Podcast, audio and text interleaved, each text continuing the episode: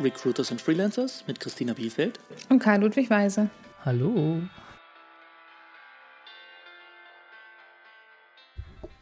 Ja, Christina, da sind wir bei unserer ersten Episode heute und äh, wollen wir ein bisschen darüber sprechen, was denn eigentlich so äh, diese Personalagenturen, die Recruiter, die Interim Manager, was sie so machen ähm, und was das auch für die Freelancer, also die, äh, die Leute, die in der IT-Welt sozusagen das Know-how mitbringen, äh, die programmieren können oder äh, vielleicht auch gestalten können, je nachdem, was das für die bedeutet. Gerne. Also ich bin hier bei Computer Futures. Computer Futures gehört zur Gruppe der S3 und wir sind eine große Personalberatung, die sich spezialisiert hat auf einzelne Gebiete.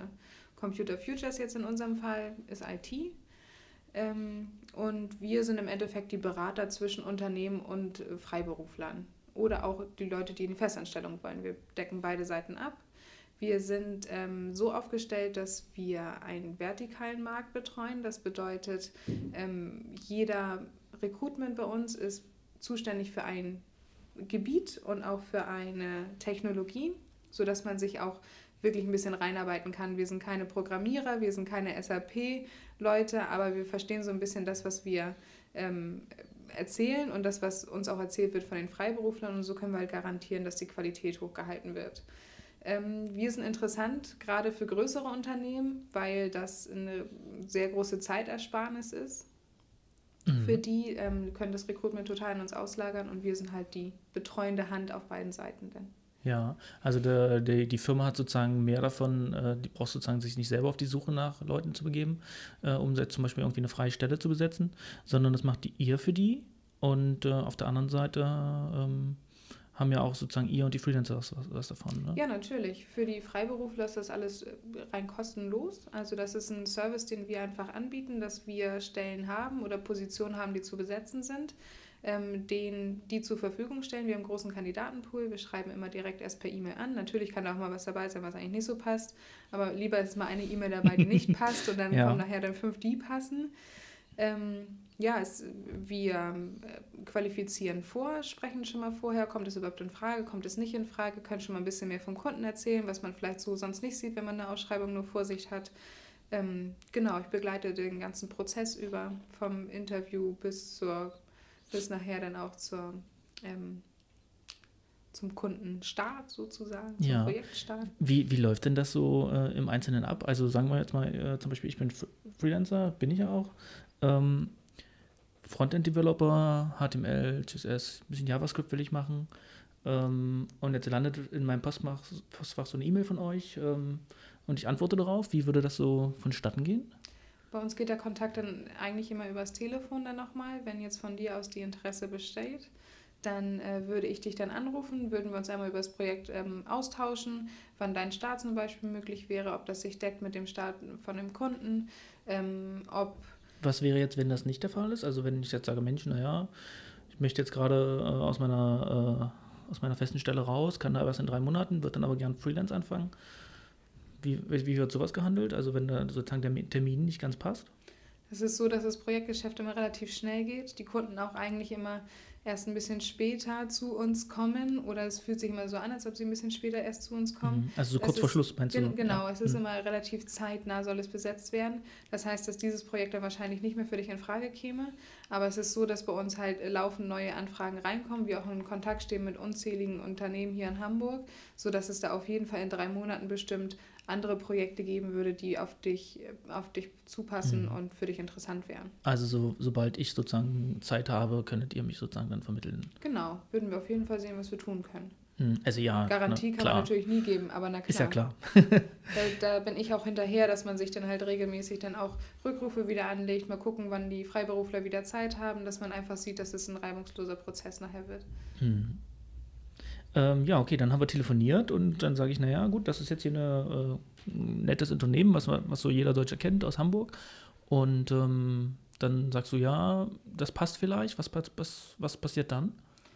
Ähm, meistens hole ich mir auch gerne nochmal eine Referenz ein, um nochmal zu prüfen. Ich glaube dir das natürlich, was du mir erzählst. Warum solltest du mir auch nicht erzählen, nicht die Wahrheit erzählen?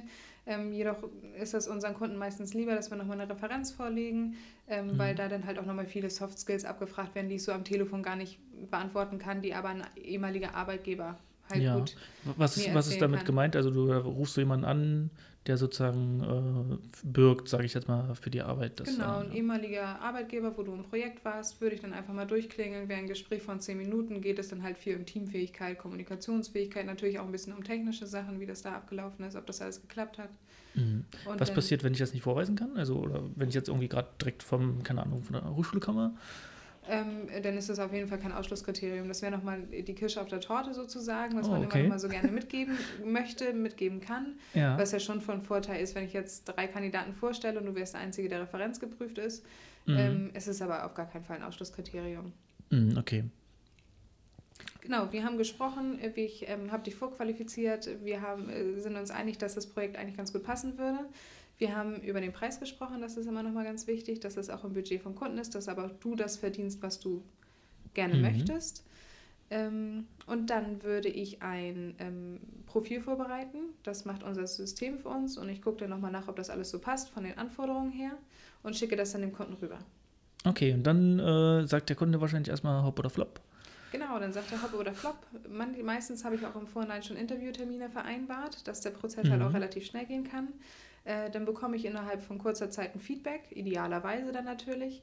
Und dann würde ich dich wieder anrufen und sagen, wie es aussieht. Okay. Und dann gehe ich, äh, ja, dann sagst du mir, was da rausgekommen ist, ne? ob ich abgelehnt wurde vielleicht oder, oder halt der Kunde sagt, ja, okay, wir treffen uns und dann genau. gehe ich zu, zum Kunden. Kommst du da mit oder wie läuft das? Die meisten Interviewtermine bei uns sind Telefoninterviews. Mhm. Es kann sein, dass danach dann nochmal ein Vorortgespräch stattfindet, aber meistens erstmal telefonisch.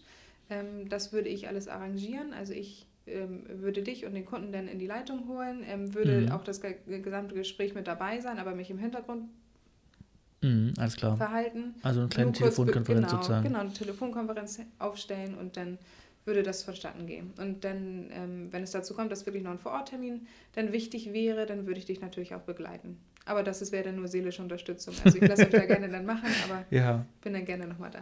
Ja, also aus meiner Erfahrung haben wir dann auch die, also es ist ja wie ein kleines Bewerbungsgespräch, bloß dass man ehrlich sagen muss, dass es ein bisschen lockerer ist als ein Bewerbungsgespräch, weil mit so einem Freiberufler holt man sich ja nicht so ein großes Commitment ins Haus, genau. wie das mit einer Festanstellung ist. Genau. Ja, es wird in der Regel weniger abgefragt. Ja. Wenn man das jetzt mal vergleicht mit unserer Festanstellungsseite, die haben äh, drei bis vier bis fünf Interviewtermine, bis sich da wirklich was tut. Mm, okay. Ja, okay. Und dann, ähm, wenn wir uns dann einig sind, euer Kunde und ich, dann wie also geht es dann weiter? Also dann muss ja irgendwie Vertrag unterschrieben werden. Richtig, ein Vertrag ist auf jeden Fall sinnvoll. Ja. Ähm, du würdest einen Vertrag mit uns haben, mit Computer Futures, und auch der Kunde würde einen Vertrag mit Computer Futures haben. Ähm, so umgehen wir äh, viele Punkte, auch was die Scheinselbstständigkeit angeht, weil du halt mhm. mit uns einen Vertrag hast, nicht direkt mit dem Kunden. Äh, das ist immer schon mal von Vorteil, weil wir als Personalberatung da einfach stehen dann ähm, würdest du auch von uns bezahlt werden. Wir würden vom Kunden bezahlt werden. Du hast mhm. die Wahl bei uns nach 28 Tagen zu bezahlt zu werden. Auch nach Skontoabzug ist auch eine kürzere Zeit möglich. Ähm, mhm. In der Regel ist aber 28 Tage ja. ausreichend okay. für alle. Ja, ich, also das ist, glaube ich, bei allen Agenturen so ein bisschen unterschiedlich. Ich habe auch schon 14 Tage gesehen. Ah, okay. Ne, also und bei manchmal ist das Geld trotzdem, trotzdem. Also es ist immer sehr unterschiedlich. Also wollte ich einfach nur noch äh, mal, äh, weil ich ja auch ein ganz klein bisschen äh, Agenturerfahrung mitbringe. Das stimmt natürlich. Ich bin ja hier eingeschweißte CFlerin sozusagen. Ähm, genau. Und, ich, und gucke nicht so dann über den Tellerrand, was die anderen Personalberatungen angeht. Genau, also das, deswegen äh, wollte ich das einfach nur noch mal so ein bisschen, ein bisschen äh, sozusagen mitgeben, äh, dass man sozusagen deswegen keine großen Vorbehalte haben müsste. Und selbst 28 äh, Tage sollten eigentlich als Freiberufler äh, kein größeres Problem sein. Ja, das läuft dann bei uns über ein Online-System. Ähm, da werden die Stunden eingetickert, die werden dann einmal vom Manager bestätigt oder vom Kunden dann direkt und danach wirst du dann bezahlt. Mhm, alles klar. Ähm, wo wir gerade bei Bezahlung sind, äh, wie läuft das so Ganze? Also ähm, sagen wir mal, äh, ich bin Frontend-Developer, was äh, würde ich sozusagen äh, am Markt äh, verdienen können als Freiberufler? Oh, das kommt immer ganz davon, also es kommt immer auf die Projekt Beschreibung überhaupt an. Also das kann man gar nicht so pauschalisieren, dass es immer dieser Betrag ist.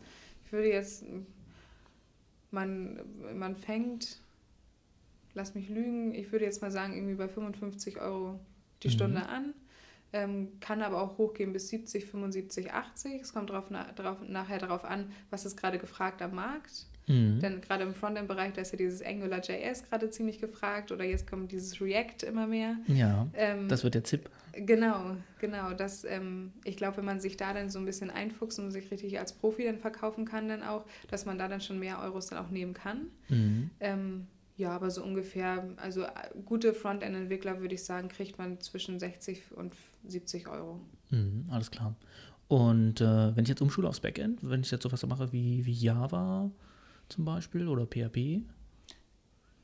Ist ähnlich vom Preis her. Ähnlich vom Preis her. Ja. Nehmen die sich alle nichts? Also wenn ich jetzt sage, Mensch, naja, ähm, bei iOS oder Android äh, Softwareentwicklung für äh, native Smartphone-Anwendungen? iOS und Android und alles, was mit Mobile zu tun hat, ist, glaube ich, immer noch ein bisschen günstiger angesetzt. Mhm. Ähm, weil das halt gerade noch so ein bisschen im Kommen ist. Ja. Ähm, Entwickler, also Java-Entwickler werden meistens ein bisschen besser bezahlt als PHP-Entwickler, so aus meiner Erfahrung jetzt heraus. Mhm. Deswegen da, schimpfen die Java-Entwickler mal auf die PHP-Entwickler. Aber so, man kann das halt nicht so pauschalisieren wirklich. Also es kommt immer darauf an, was, was ist noch, wenn ich jetzt ein PHP-Backend-Entwickler bin, was ist noch für ein Framework vielleicht, was dazu spielt, was vielleicht besonders ist oder halt nicht so besonders ist, das macht halt immer noch den Unterschied. Mhm. Und wenn wir dann in Richtung äh, Closed, also macht dann Closed Source einen Unterschied? Also das waren ja jetzt so mit HTML, CSS und den ganzen Kram, das waren ja alles äh, Open Source Dinge, mhm. äh, wenn es jetzt irgendwie geht in Richtung SAP oder so. Ja, also eine SAPler, die fangen bei 80 an und hören bei 150 auf. Mhm, okay, das sind schon andere Ranges. Kann man dann sagen, dass Nischentechnologien sozusagen lukrativer sind als? Ich würde behaupten, ja. Okay. Cool. Also wenn man die Basics kann und dann immer noch mal so ein kleines Tüpfelchen, dann ist das, glaube ich, immer von Vorteil. Mhm, alles klar. Und ähm, jetzt haben wir, jetzt wissen wir sozusagen ungefähr, was man so als Freelancer verdienen kann oder auch nicht. Und äh, wie ist das jetzt? Die Agenturen, die müssen ja natürlich auch leben. Deckt sich das denn mit deiner Erfahrung, so was die Freelancer verdienen? Ähm, ja, das deckt sich ungefähr mit meiner Erfahrung. Das ist halt, halt auch immer eine Frage, für wie, man, wie viel man sich verkaufen kann. Und ähm, auch dafür ist wichtig, dass man auch weiß, für wie viel man sich verkaufen könnte. Mhm. Ne? Also deswegen fand ich es auch äh, ganz wichtig, dass wir da nochmal ganz kurz auf eingegangen sind, damit man auch einfach weiß, wo so ungefähr das sein könnte. Und dann kann man sich halt auch als Entwickler irgendwo ein bisschen besser einschätzen. Das kann ich gut, das ist aber gerade nicht so angesagt, okay. Und so kann man auch sagen, Mensch, also für mich ist halt auch persönlich interessant, was sind denn für Technologien A, für mich interessant, weil ich schon immer mal Bock hatte, die zu machen aber was ist auch zum Beispiel ähm, für meinen, also als Freiberufler bin ich ja in gewisser Weise auch eine Firma. Mhm. Was ist denn aus Sicht meiner Firma interessant, was ich, äh, was ich gut kann? Also zum Beispiel PHP ist ja super gefragt, ähm, auch wenn das keiner gerne programmiert anscheinend. Ähm, es gibt ganz viele PHPler, die das irgendwie können und ähm, machen und machen müssen, weil es halt so viele Anwendungen davon gibt. Ja, obwohl das auch schwer ist zu pauschalisieren, weil es einfach so schnelllebig ist. Also ich habe noch von einem halben Jahr gedacht, jetzt AngularJS und das wird auch erstmal so bleiben, aber jetzt habe ich das Gefühl, dass Angular, also Angular ist immer noch toll, aber React ist so auf dem Vormarsch. also deswegen ja. kann man das, glaube ich, gar nicht so sagen, was wirklich richtig cool ist und was nicht so cool ist, weil das immer ähm, sehr schnelllebig alles ist in der IT-Welt. Ja, ich habe mal äh, einen Bekannter von mir, der schon ein bisschen mehr React-Erfahrung äh, hat, der hat gesagt, äh, bei React haben sie alles richtig gemacht, was sie bei Angular falsch gemacht haben. ähm, also das ist, ich glaube, das ist so eine, so eine normale Entwicklung und äh, nach Angular und React ähm, wird es dann wahrscheinlich auch wieder irgendwas geben, was äh, dann sozusagen das wieder ablöst. Also ich glaube nicht, dass wir da irgendwann sagen können, okay, die, das Framework oder die Programmiersprache ist nun final. Aber ist es nicht auch eine Herausforderung für euch als Freiberufler, euch denn so schnell in neue Technologien einzuarbeiten? Das kommt auf, darauf an, was es ist. Also manche, manche Begriffe, die äh, zum Beispiel auch in meinem Profil stehen, äh, das sind eigentlich nur so ganz, ganz kleine Wissensbereiche. Äh, also wenn du zum Beispiel sowas wie, äh, wie BAM, äh, damit habe ich jetzt aktuell zu tun in einem Projekt, äh, es hört sich erstmal wie ein Fachbegriff ist, an, ist aber eigentlich nur sozusagen eine, eine Richtlinie, wie man Klassen, CSS-Klassen äh, benennen soll. Mhm. Ne? Und halt nach einem, nach einem, gewissen Prinzip. Und wenn man das einmal drauf hat, äh, was ich sage, ist nach also kurz einlesen und dann kannst du eigentlich schon direkt loslegen. Äh, dann ist das erstmal ein Fachbegriff, der, den man erstmal so nicht kennt, wenn man, äh, wenn man noch nicht mit in Berührung gekommen ist, aber es ist sehr schnell zu erlernen. Auf der anderen Seite, äh, wenn man sich komplett, äh, also wenn man zum Beispiel noch kein JavaScript kann und dann auf einmal damit anfangen will, dann äh, empfiehlt es sich schon, da ein bisschen mehr Zeit für einzuplanen, weil Mhm. das sind dann halt auch äh, Dinge, die man wirklich komplett neu, also wie man das schreibt, neu erlernen muss. Da muss man aber auch sagen, wenn ich jetzt zum Beispiel eine, eine Programmiersprache kann, äh, fällt es mir auch leichter, andere Programmiersprachen zu erlernen, weil ich habe ja die, die Denkmuster so, also da, was es für Art von Schleifen gibt und Abfragen und so. Das gibt es ja in allen Programmiersprachen auf die eine oder andere Weise. Ja, natürlich. Ja, und dann wird das sozusagen auch einfacher dann mit der Zeit. Ja, Jetzt sind wir ein bisschen vom Thema abgekommen. Eigentlich Genau. wollten wir noch ein bisschen über das Geld reden, ne? ja, wir wollten noch ein bisschen über das Geld reden. Ähm, die Agenturen verdienen auch noch ein bisschen was und manchmal auch die Vermittler, habe ich gehört. Äh, wie sieht es denn da so aus? Ja, das stimmt. Also wir kriegen ähm, jetzt in der freiberuflichen Schiene, wenn wir uns das mal angucken wollen, ist es so, dass wir von, unseren, von einem Unternehmen ein Budget bekommen. In diesem Budget müssen wir uns aufhalten ähm, und damit muss alles abgegolten sein. Also auch das, was das, das, was die Vermittler, sp- sprich das Unternehmen, also wir als Unternehmen verdienen daran. Ähm, dann ist es so, dass ich dieses Budget habe, äh, dann mit dir als Freiberufler über dieses Budget quatsche ähm, und wir einen Preis aushandeln, mit dem du glücklich bist und mit dem ich glücklich bin, wo ich dann noch ein paar Prozent raufschlagen kann, wo ich mich aber Mhm. immer noch im Budget des Kunden nachher befinde und wir aber davon auch leben können. Oder wir Mhm. auch damit ähm, uns einfach wieder finanzieren können. Es gibt auch bestimmte Margen, die wir dann haben, wo wir, ähm, wo, die, wo wir an den Projekten dann nachher nichts verdienen. Das ist dann, wenn es dann mal wirklich nicht anders geht und der Kunde aber sehr interessant ist und wir den gerne knacken wollen sozusagen und wir gerne Mhm. längerfristig mit dem zusammenarbeiten wollen. Ah, okay, da wolltest du sagen, mit günstigen Preisen sozusagen erstmal einkaufen. Genau, genau. Ja. Ähm, es gibt aber auch das, ähm, eine Open-Book-Regelung mit manchen Unternehmen, sodass wir dort viele Anfragen bekommen und dann die Margen von uns ein bisschen geringer sind. Mhm. Was ist Open Book? Open Book bedeutet im Endeffekt, dass ähm, die Budgets offen sind, der Einkauf und der Verkauf ist offen. Mhm. Wir ähm, geben den Einkauf weiter und wir haben dann manchmal gibt es so eine Tabellen zum Beispiel. Bei, ähm, haben wir bei ein paar Kunden hier in Hamburg, dass wir da nach einer Tabelle arbeiten. Da wird dann geguckt, okay, das ist ja ein Frontend-Entwickler äh, mit äh, Senior-Know-how, der bekommt so und so viel, können wir da an Marge dann raufschlagen. Mhm, Okay, ist klar. Da ist sozusagen dann für alle offensichtlich, was verdient der Entwickler, was verdient die Agentur und ja, Genau. okay. Äh, weiß der Entwickler dann darüber auch Bescheid? Nein, meistens nicht. Okay, also es Open nicht. Book ist sozusagen eine Geschichte zwischen, Zwischen äh, dem Kunde, Unternehmen und uns. genau, Agentur, also Vermittlungsagentur und Kunden, okay. Genau. Die, du fragtest ja auch, wie, was das die Agentur, sprich CF verdient und was die Mhm. Vermittler verdienen, sprich ich. Ja, Ähm, da ist es so, dass es sich so aufteilt, dass ich eine Provision bekomme, einen Anteil von der Marge, die wir jetzt dazwischen gehauen haben, zwischen dem Budget vom Kunden und deinem Preis, den du verlangst für die Stunde. mhm. Ähm, da bekomme ich prozentual 20 bis 80 Prozent. Mhm. Okay, also immer individuell, so dass wahrscheinlich auch irgendwie passt. Genau. Ja, okay. Ähm, du hattest äh, vor einer Weile schon mal, haben wir ja auch schon mal drüber gesprochen, äh, wir nehmen das ja sozusagen auf, weil wir uns äh, schon rege ausgetauscht haben. Du hast auch mal von äh, Only Margin gesprochen. Was ist das? Ähm, ja, das geht so ein bisschen Richtung Arbeitnehmerüberlassung. Ja. Ähm, da ist es der Fall, dass ein Unternehmen zu uns kommt. Das sind meistens dann auch Beratungshäuser, die sowas dann gerne machen wollen würden, weil das dann der Fall ist, dass ähm, wir ein Budget bekommen, was der kaufen kann, äh, was, was der äh, im Einkauf verdienen darf. Hm. Wir dann nach dem Einkauf dann auch suchen und den dann so vorstellen und dann wird verhandelt, was dann aber wir als Agentur daran verdienen. Und die Only Margin ist dann ein festgelegter Betrag, den der Unternehmer oder der, ja, der Kunde dann im Endeffekt an uns zahlt. Und der Vertrag von dem Freiberufler läuft aber dann halt nicht über uns, sondern über den Kunden direkt. Ah, okay, also ihr verdient sozusagen mit, ohne dass. Ohne dass wir eigentlich mit involviert und dann nachher im Prozess noch sind. Genau, und die Abstimmung, wie viele Stunden und- oder Tage geleistet wurden, ist dann irgendwie. Genau, denn die, die Bezahlung ist dann halt wieder vom Kunden direkt und nicht mehr über uns. Das heißt, da wird dann auch alles weitere geregelt. Wir sind komplett raus. Ähm, genau, und dann nur noch, wenn Probleme kommen, dann könnte man uns wieder einschalten, aber eigentlich hat sich das dann damit. Mhm, alles klar. Wie oft passiert das so, dass ihr irgendwie nochmal nach Vertragsabschluss größere ähm, größere Anstrengungen unternehmen müsst, um alle Seiten glücklich zu machen?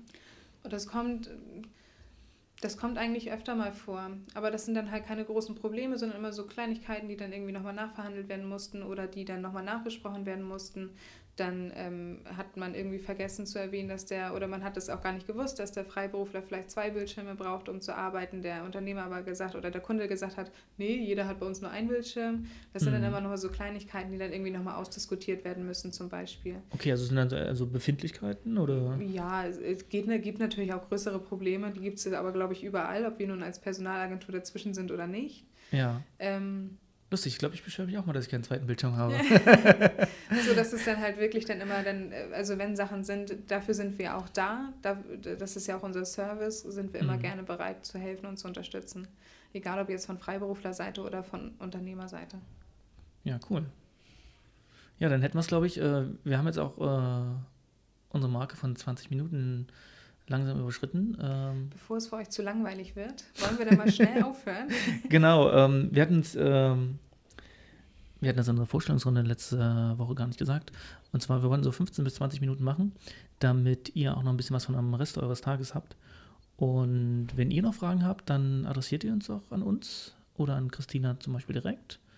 Deine E-Mail-Adresse war nochmal k.bielfeld.computerfutures.de. Genau, und mich erreicht ihr und äh, Weise bei Twitter.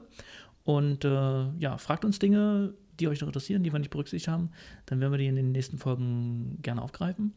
Wir sind nächste Woche wieder da. Heute in einer Woche mit einer neuen Folge. Da gehen wir dann mal ein bisschen in technische Themen und sprechen über Frontend-Geschichten, Backend-Geschichten, darüber, wie wir Trends erkennen, wie wir auch gerade schon gesprochen haben. Erst Angular, jetzt kommt so ein bisschen React. Wie kann man das erkennen, äh, vielleicht oder vielleicht auch nicht. Ja, darüber sprechen wir nächste Woche und äh, ich freue mich auf euch und ich freue mich auf Christina. Ich freue mich auch. Bis bald. Bis dahin. Ciao. Tschüss. Schön, dass du wieder dabei warst. Weitere Informationen zum Podcast findest du auf ludwigweise.de. Unsere Titelmusik ist von bensound.com. Danke dafür und bis demnächst.